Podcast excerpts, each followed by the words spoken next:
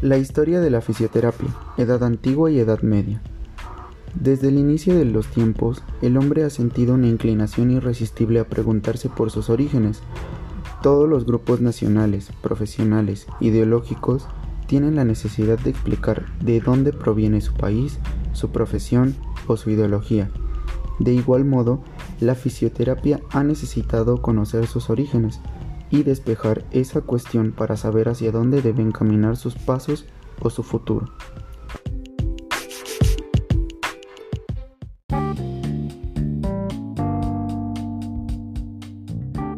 Profundizando y conociendo los inicios de la fisioterapia, podemos remontarnos a la prehistoria, donde imaginamos a dos amigables homínidos los cuales realizan una ruta de recolección de fruta los dos van muy alegres en el camino, pero desgraciadamente uno de los dos cae desde la copa de un árbol.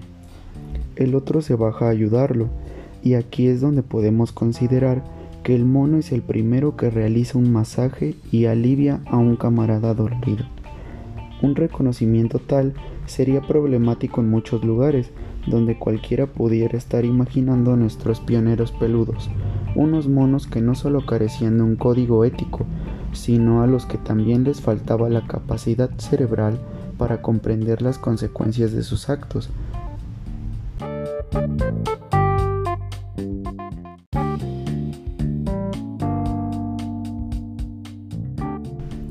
El estudio de la medicina o de los inicios de la fisioterapia de los pueblos primitivos tiene interés por varias razones. Una de ellas es porque explica los orígenes de la lucha del hombre contra las enfermedades, cuando el tratamiento tiene una doble vertiente.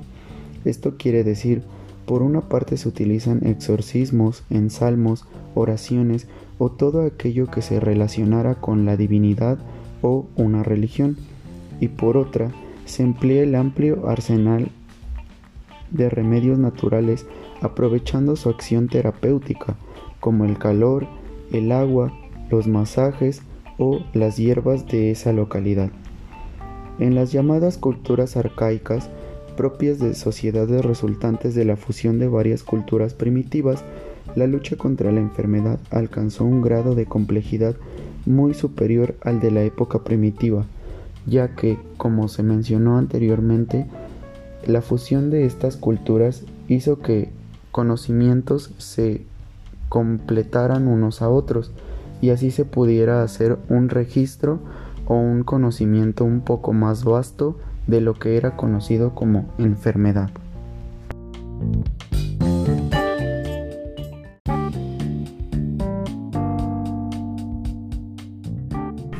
En el antiguo Egipto aparecen las primeras referencias acerca de la utilización de la terapia manual, probablemente aplicada por un sanador laico o sino, y el uso de agentes físicos, en este sentido, el papiro de Edwin Smith se describe la utilización de frío en la etapa inicial de una inflamación, en una contusión, y de calor en las etapas más tardías, esto para la relajación con fines terapéuticos y se contaban con recintos destinados especialmente para ello.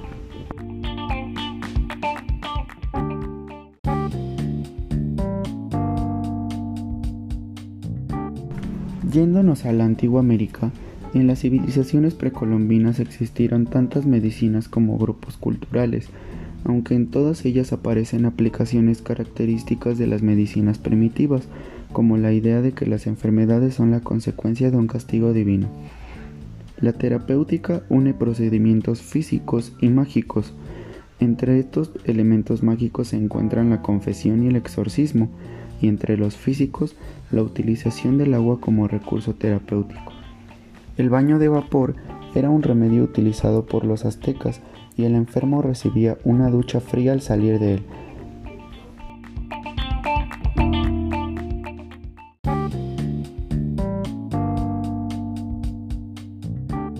En la antigua China se consideraba la salud y la enfermedad como un equilibrio entre el yin y el yang, y el uso del masaje se contempla entre las propuestas terapéuticas.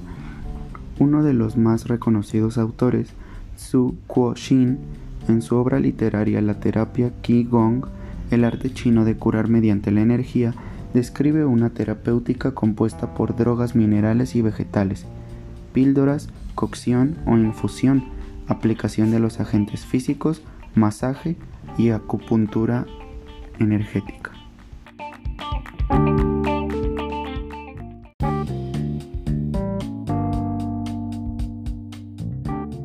En la antigua India se encuentran dos tipos de textos, los védicos arcaicos, en los cuales dominan conceptos religiosos y mágicos sobre la salud y la enfermedad, y, los textos brahmánicos, que son posteriores y en los que la medicina empírica tiene conceptos más racionales.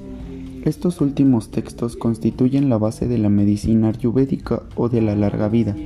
La mayor aportación de la época es la terapia por el yoga, dividida en, diversas partes y que actualmente se relacionaría con técnicas sinesterápicas propiamente dichas.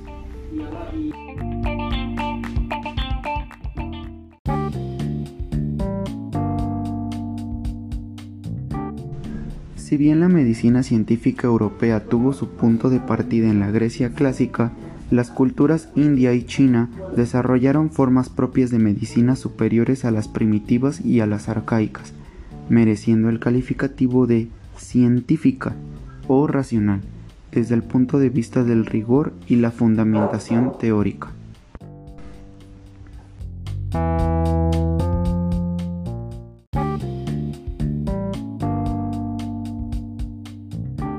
La medicina científica moderna tuvo su origen en la Grecia clásica de los siglos 6 a 5 a.C., gracias a la aparición del pensamiento racional, aunque ir incorporando los conocimientos de Egipto y Mesopotamia con un nuevo sentido.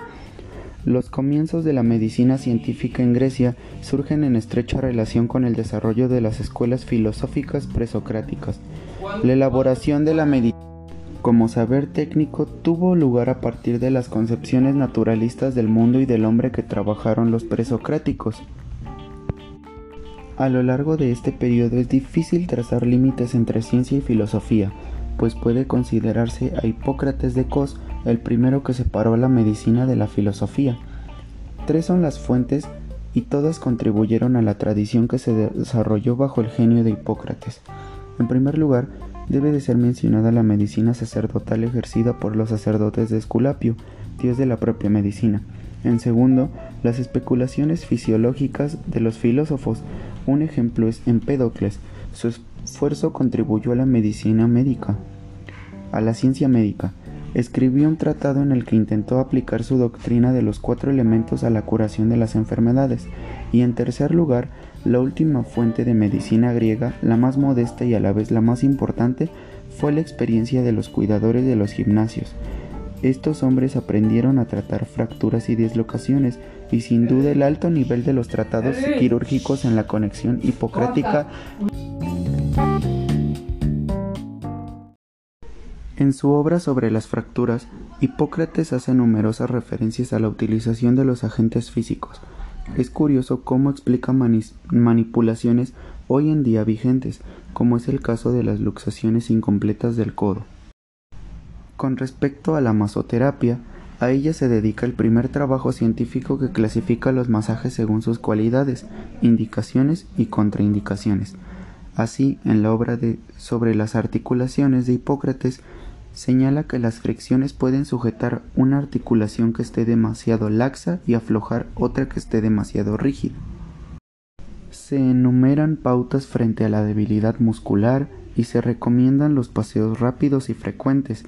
Además, se advierte sobre los efectos negativos de los ejercicios extenuantes o demasiado agotadores. De la escuela hipocrática destacan entre otros Diocles de Caristo, en su obra De Victu Salubri describe los beneficios que aportan al organismo el ejercicio físico y lo clasifica según su intensidad y duración.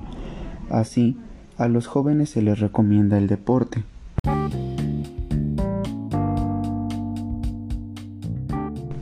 De la medicina romana destacan varias figuras, pero entre las más importantes Galeno, y su obra merecen ser considerados con cierto detalle. No solamente porque constituyen la culminación del saber médico de la antigüedad clásica, sino por ser la sistematización de este saber que permaneció vigente de forma casi absoluta durante 15 siglos, no solamente desplazado por la ciencia médica, sino por la revolución científica. A Galeno se le ha descrito como el niño prodigio que escribió tres libros a la edad de 13 años, pero que dogmatizó la medicina durante unos 1500 años. Se formó en los sistemas médicos filosóficos imperantes. El influjo de Aristóteles sería decisivo en la formación de este gran científico. En la Alta Edad Media, el cristianismo reaccionó de manera restrictiva ante los espectáculos gimnásticos de los antiguos, suspendiendo los ejercicios y prohibiendo exhibiciones del cuerpo. En consecuencia, la conservación de la fuerza corporal y el culto a la belleza fueron abandonados. Durante esta época puede observarse cómo los remedios para prevenir y tratar las enfermedades estuvieron en manos de los curanderos y de los adivinadores o de las mujeres sabias. Esto quiere decir que cualquier remedio o curación por agente físico fue abandonada y se restableció o se reemplazó con una amplia gama de remedios eclesiásticos. Es así como damos un repaso a la historia y la evolución de la fisioterapia como profesión y como saber.